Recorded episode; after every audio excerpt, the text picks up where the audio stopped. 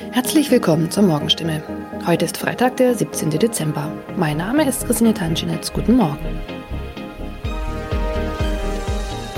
Und das sind heute unsere Themen aus der Region. Kinderärzte sollen Impfstoff zurückhalten. Freifahrt in der Stadtbahn bei kaputten Automaten. Und Papagei überlebt Wohnungsbrand und wird Tage später gefunden.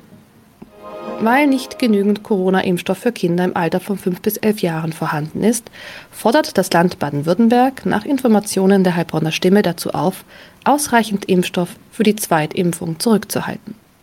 Von der Bundesebene wurde uns mitgeteilt, dass auch die Lieferung des Impfstoffs für Kinder im Alter zwischen 5 und 11 Jahren voraussichtlich nicht in der erwarteten Menge lieferbar sein wird, heißt es in einem Schreiben vom Sozialministerium, das am Donnerstag landesweit an die mobilen Impfteams, die Stadt- und Landkreise sowie an die Kinderärzte per Mail verschickt worden ist.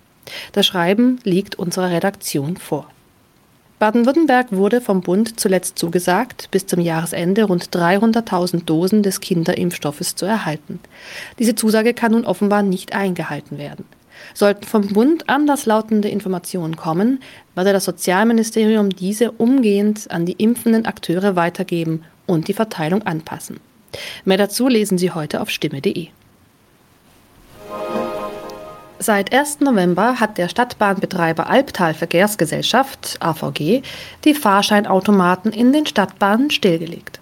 Sie sind noch da, funktionieren aber nicht. Da alle Haltestellen nun mit stationären Automaten ausgestattet werden, seien die Automaten in den Zügen nicht mehr nötig, erklärt die AVG die Gründe. Die Geräte sollen nun Zug um Zug in den 229 Stadtbahnen ausgebaut werden.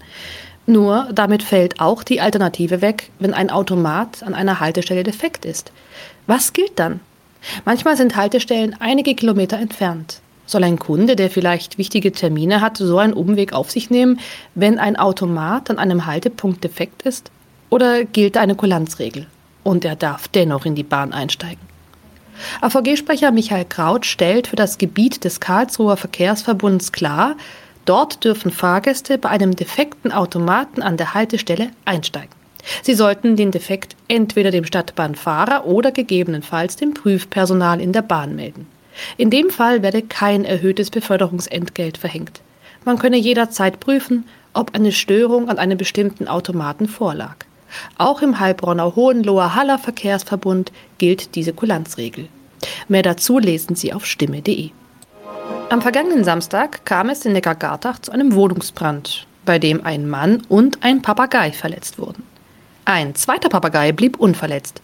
Später stellte sich heraus, dass sogar ein dritter Papagei in der Wohnung sein müsste. Wenige Tage nach einem Hausbrand in Heilbronn haben Feuerwehrleute einen überlebenden Papagei aus einer betroffenen Wohnung gerettet. Ein aus der Wohnung geretteter Papagei wurde zudem vorsorglich einer Tierklinik übergeben. Der andere Vogel blieb am Samstag unverletzt. Doch damit war das Papageienproblem noch nicht gelöst. Denn am vergangenen Dienstag habe sich der verletzte Bewohner bei der Polizei gemeldet und mitgeteilt, einer seiner insgesamt drei Papageien müsste sich eigentlich noch in der Wohnung befinden. Tatsächlich entdeckten die Einsatzkräfte nach langer Suche den Vogel. Später konnten sie das Tier wohlbehalten an den Besitzer übergeben, wie es heißt. Soweit die Nachrichten aus der Region. Übrigens, die Corona-Fallzahlen in Stadt und Landkreis Heilbronn bleiben auf hohem Niveau, sind in den letzten Tagen aber deutlich zurückgegangen. Bleibt das so, wird am Sonntag die Ausgangssperre für ungeimpfte aufgehoben.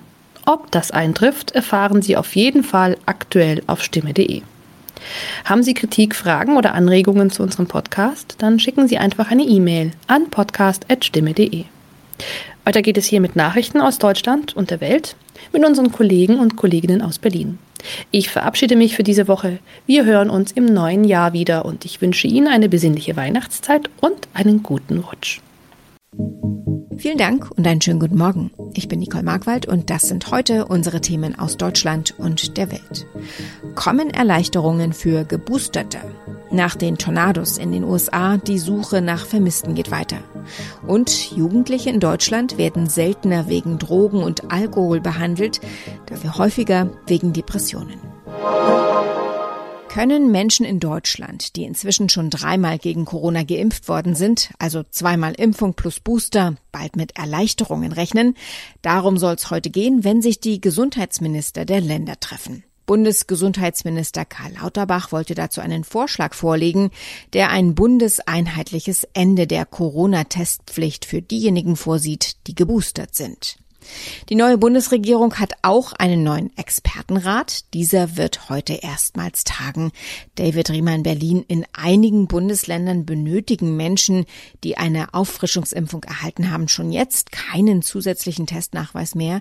Wie sind die Chancen, dass das bundesweit umgesetzt wird? Ja, es sieht ganz danach aus, dass schon bald in ganz Deutschland kein negativer Corona-Test mehr vorgelegt werden muss, wenn man halt eine Boosterimpfung erhalten hat. Es gibt aber auch Kritik an dem Vorhaben. Die Deutsche Stiftung Patientenschutz zum Beispiel warnt. Vorstand Brüsch meint, die Omikron-Variante ist in Deutschland immer stärker auf dem Vormarsch und das passt aus seiner Sicht dann irgendwie nicht zusammen. Denn äh, die Omikron-Variante ist laut Experten noch ansteckender als die Delta-Variante, mit der wir uns ja schon seit Monaten rumplagen. Die neue Bundesregierung setzt ja im Kampf gegen die Corona Corona-Pandemie auf noch mehr Fachleute, denn das Expertengremium wird ab heute erweitert. Was steckt denn hinter diesen Plänen? Also es kann gut gehen, muss es aber nicht, denn äh, nicht immer bedeuten mehr Experten am Tisch gleichzeitig auch mehr Erfolg. Das kann nämlich auch nach hinten losgehen. Ein solches Expertengremium gab es auch in der alten Bundesregierung, angeführt vom Chef-Virologen Christian Drosten. Die Ampelkoalition holt nun unter anderem auch den Virologen Hendrik Strick mit ins Team. Naja, Strick und Drosten haben in der Vergangenheit aber zum Teil völlig unterschiedliche Meinungen gehabt, wie man die Corona-Krise bewältigen sollte. Ich bin sehr gespannt, was da hinter den Kulissen zwischen den beiden abgeht. Hoffentlich bringt's am Ende auch was.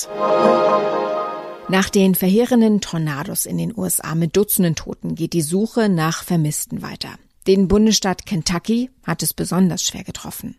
Kentuckys Gouverneur Andy Beshear hofft auf ein Wunder. Er sagte gestern, Mir geht es heute nicht so gut. Das geht vermutlich allen so. Wir werden weiterhin einen Fuß vor den anderen setzen und uns da durcharbeiten. Ihr alle da draußen bekommt die Hilfe, die ihr braucht. Passt gut auf euch auf. Wir werden alle weiterhin auf dem Laufenden halten.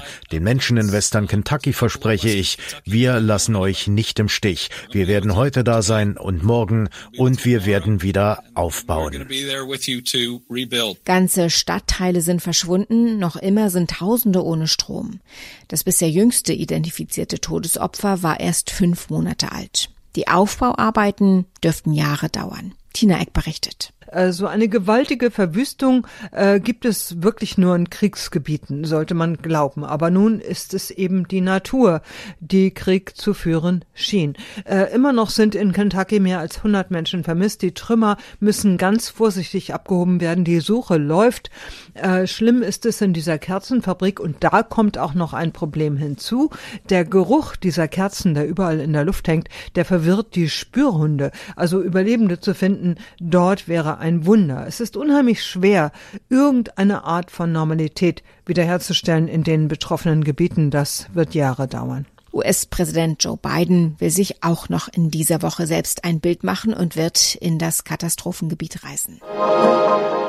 Weniger Behandlungen wegen Drogen und Alkohol, aber mehr wegen Depressionen. Das ist das zentrale Ergebnis des aktuellen Kinder- und Jugendreports der Krankenkasse DRK Gesundheit. Demnach sank die Zahl der jungen Menschen, die wegen Alkoholmissbrauch medizinisch behandelt wurden, im Vergleich zu 2019 um 28 Prozent.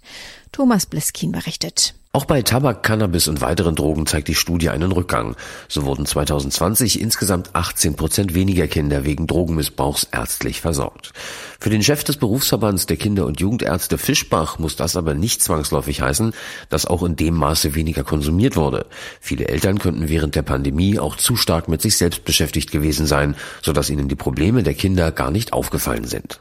Die Daten zu Depressionen zeigen, dass in der Altersgruppe zwischen 15 und 17 Jahren 8 Prozent mehr erkrankten, insbesondere Mädchen. In unserem Tipp des Tages geht es heute um den guten Weihnachtsbaum. Wenn es denn ein echter Baum ist und er endlich heil zu Hause steht, wie hält man ihn dann am besten frisch? Schließlich sollen ja nicht schon an Heiligabend mehr Nadeln am Boden liegen, als am Baum noch dran sind. Ronny Thorau hat sich schlau gemacht. Nun, Weihnachtsbäume sind bekanntlich Pflanzen, also sollte man sie gießen. Wie mache ich das am besten? Ja, Potzblitz mag man denken, aber auch beim Gießen gibt's noch Tipps von Weihnachtsbaumproduzenten, die sagen, bevor man den Baum aufstellt, sollte man die Schnittkante unten am Stamm ein bis zwei Zentimeter anschneiden und dann in einen Eimer Wasser stellen. Aber Vorsicht, den Baum im Wassereimer kann man nicht draußen oder in der Garage stehen lassen, wenn es da zu kalt wird, denn da würde das Wasser ja dann zu Eis. Im warmen Zimmer braucht der aufgestellte Baum dann immerhin ein bis zwei Liter Wasser pro Tag. Leitungs- oder Regenwasser sind da okay, aber kühl und von so Zugaben wie blumenfrisch, destilliertem Wasser oder sonst was raten die Experten ab. Und wie lässt sich vermeiden, dass die Nadeln schnell abfallen? Grundsätzlich beschleunigt die Wärme des Hauses das. Also wenn man kann, dann den Weihnachtsbaum vor dem Fest erstmal noch eine Weile an einem sonnen- und windgeschützten Standort lagern. Und beim Reinholen dann sollte man einen Temperaturschock vermeiden, also nicht vom Frost direkt ins bullerwarme Haus. Lieber den Baum zum Beispiel erstmal in den Keller, der ist ja auch meist sonnengeschützt und so 10 bis 15 Grad wären optimal zum Akklimatisieren. Ja, und im Zimmer dann den Baum nicht an den Ofen oder die Heizung stellen. Der kann ruhig in die kühlste Ecke der guten Stube. Erfolg für die Opfer des inzwischen verurteilten ehemaligen US-Tonarztes Larry Nasser. Ein Gericht hat entschieden, dass die Frauen in dem Missbrauchsskandal 380 Millionen Dollar zugesprochen bekommen. Jahrelang hatten der US-Tonverband, das Nationale Olympische und Paralympische Komitee und die Opfer darüber Auseinandersetzungen geführt. Nun muss der Turnverband zahlen. Unter den Betroffenen sind auch die Olympiasiegerinnen Simone Biles und Ali Reisman. Soweit das Wichtigste an diesem Dienstagmorgen. Ich heiße Nicole Markwald und wünsche einen guten Tag.